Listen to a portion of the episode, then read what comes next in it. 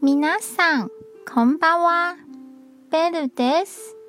台北捷運の旅、小山新天線、湘南門です。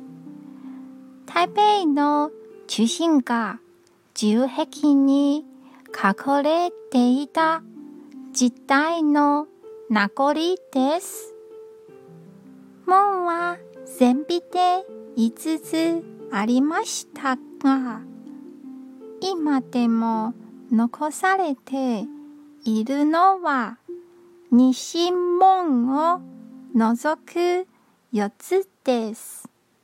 駅の近くは政府の建物が多いので、いつも警備の人がいます。